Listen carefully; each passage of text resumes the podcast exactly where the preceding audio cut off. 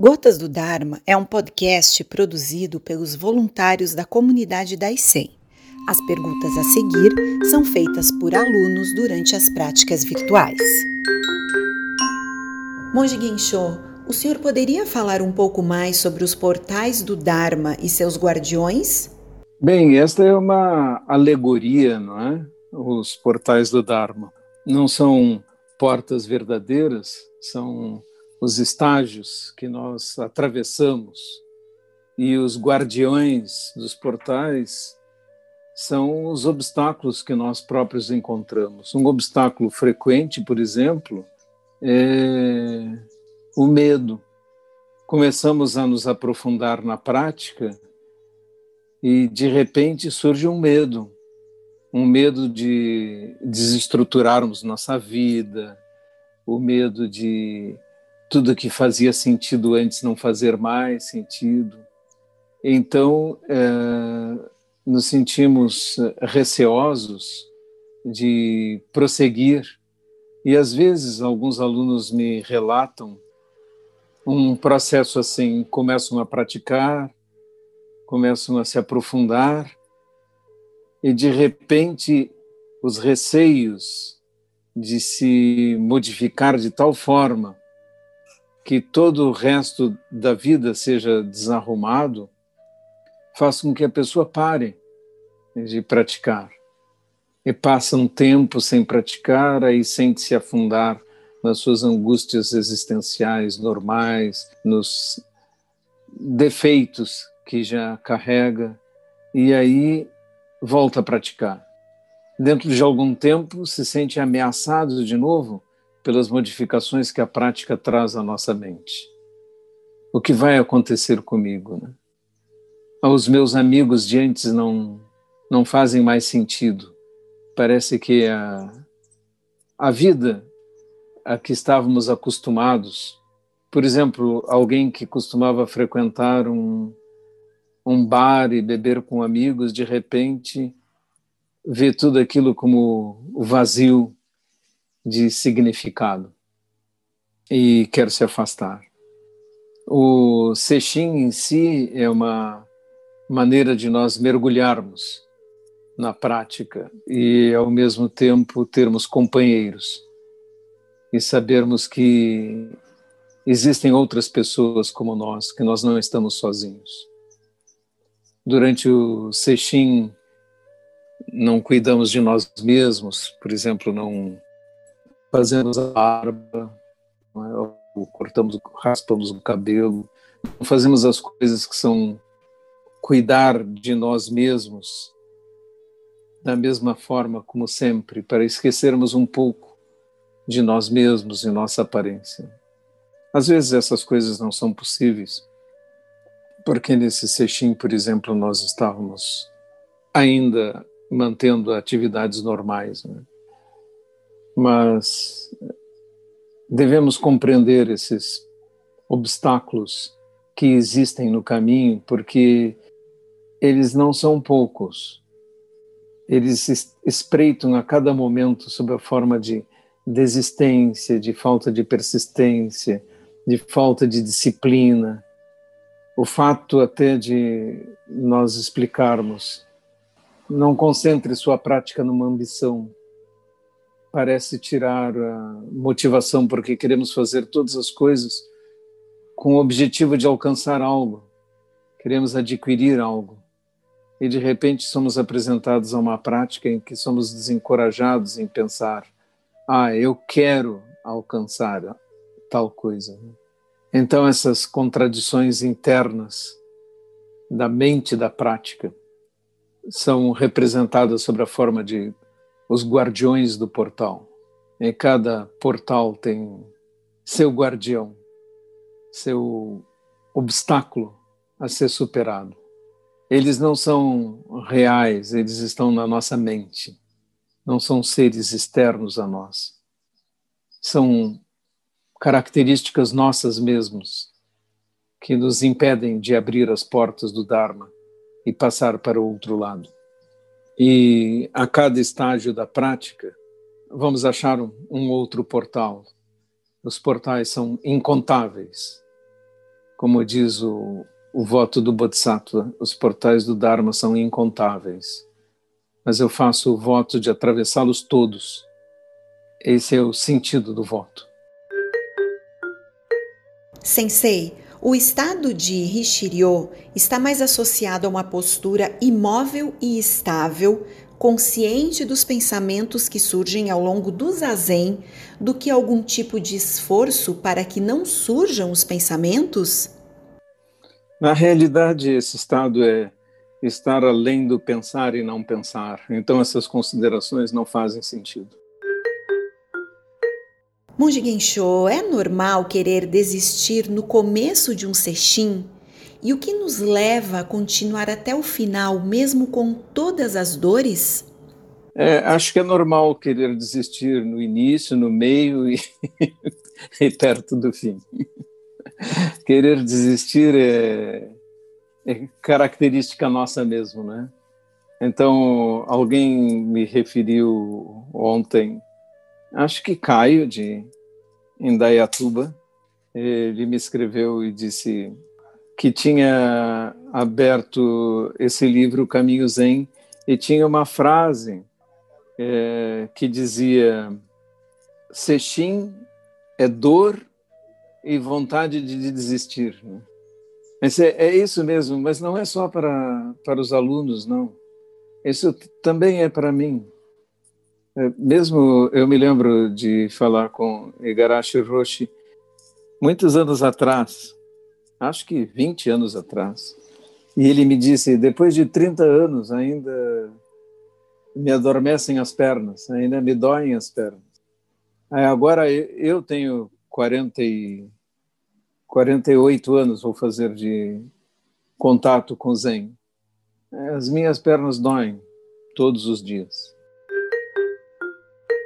Sensei, como podemos ajudar alguém muito estressado e perdido, que iria se beneficiar demais da meditação, mas que diz que não consegue meditar? Devemos insistir com essas pessoas? Nós dizemos, não é? Mas as pessoas têm que caminhar por si mesmas. Você nunca vai poder caminhar por outra pessoa. Você, no máximo, pode dizer: ah, existe esse caminho, existe essa forma mas se a pessoa não se dispuser por si mesma, não vai conseguir nada. Fica para a próxima vida. E para a próxima, para a próxima. Talvez daqui a mil vidas. Mas o fato de você dizer alguma coisa agora pode servir de semente. E, portanto, diga, mas não se frustre pelas pessoas não tentarem, porque é necessário um esforço determinado. E sem essa vontade de escapar do samsara, jamais chegaremos a nirvana.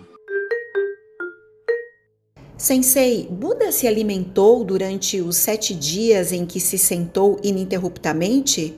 Se não, o despertar dele poderia ter sido produto de uma alucinação? Com certeza ele se alimentou, porque é exatamente essa história que sem comer fazendo jejum sem parar, ele ficava muito enfraquecido. Então surge deste desta experiência uma das ideias centrais do budismo que é o caminho da moderação, o caminho do meio. Não exagerar em nada, não exagerar na disciplina, não exagerar na, na licenciosidade, é ser moderado no que está fazendo. Então, o caminho do meio, preconizado por Buda na célebre imagem da cítara, não é? Se você apertar demais a corda de um instrumento musical, ela arrebenta. Mas se você não tensionar a corda, não vai, não vai tocar.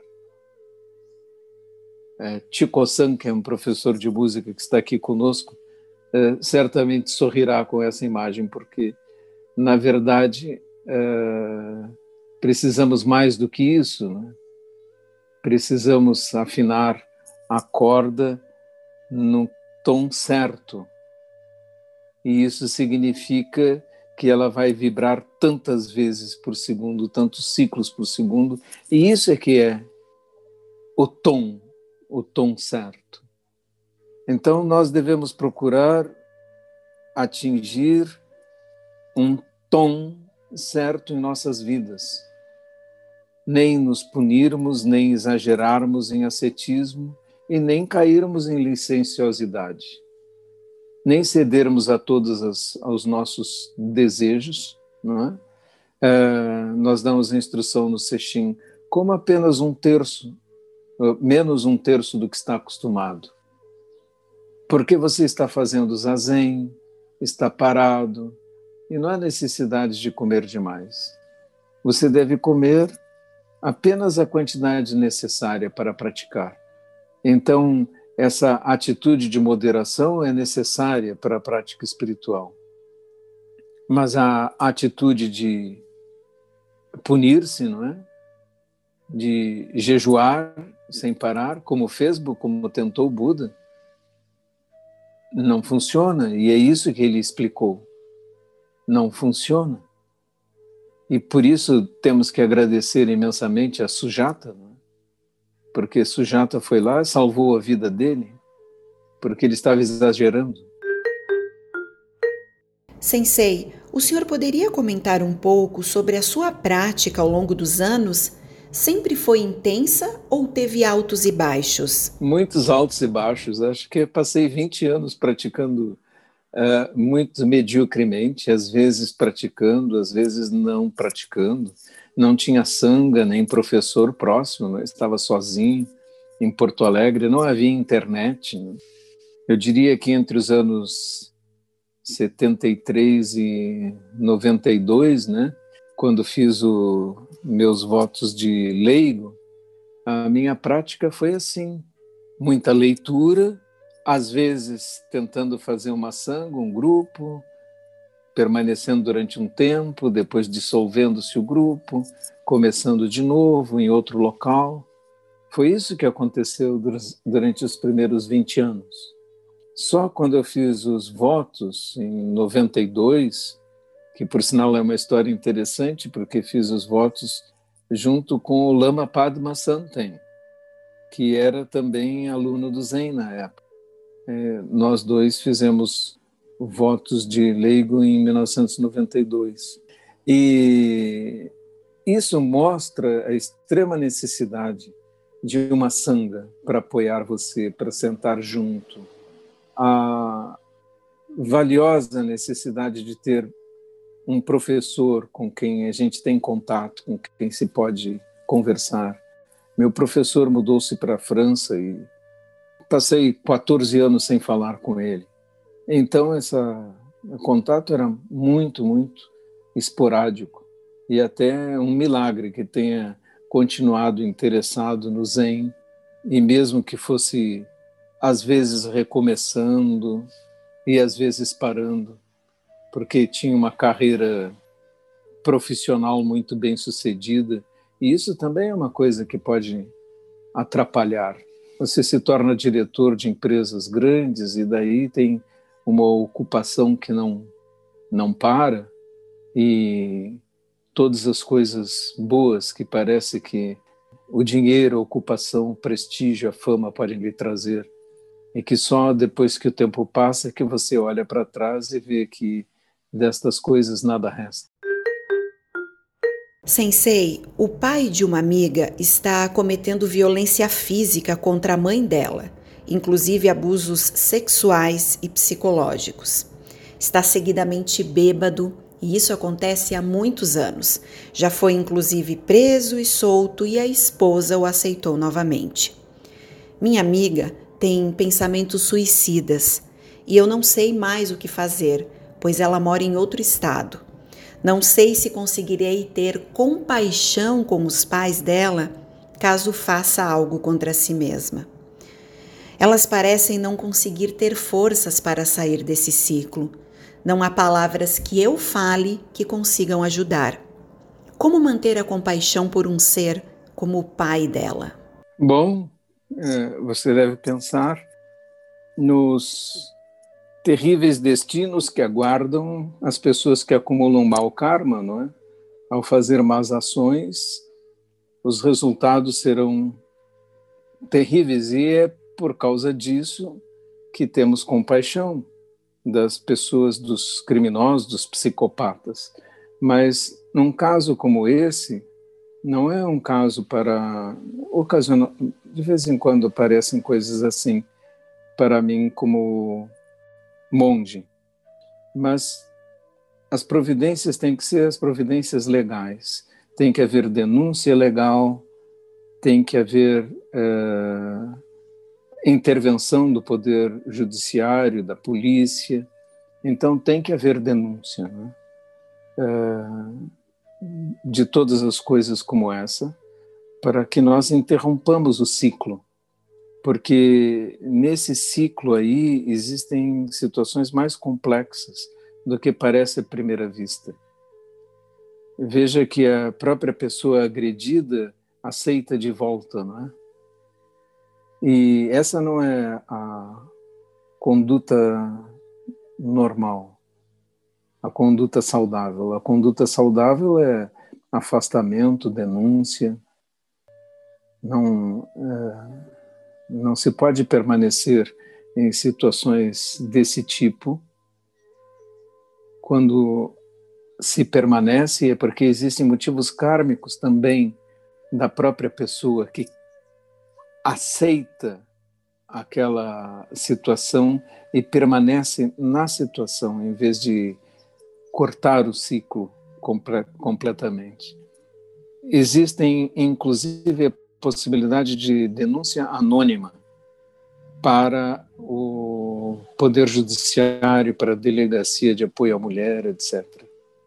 Mas entenda que se, a, se os poderes legais vão até um lugar e a pessoa e, e as pessoas envolvidas negam-se a, a dar queixa, então todo o processo para, porque não há um queixoso é uma situação difícil de resolver quando as pessoas estão envolvidas nesse processo.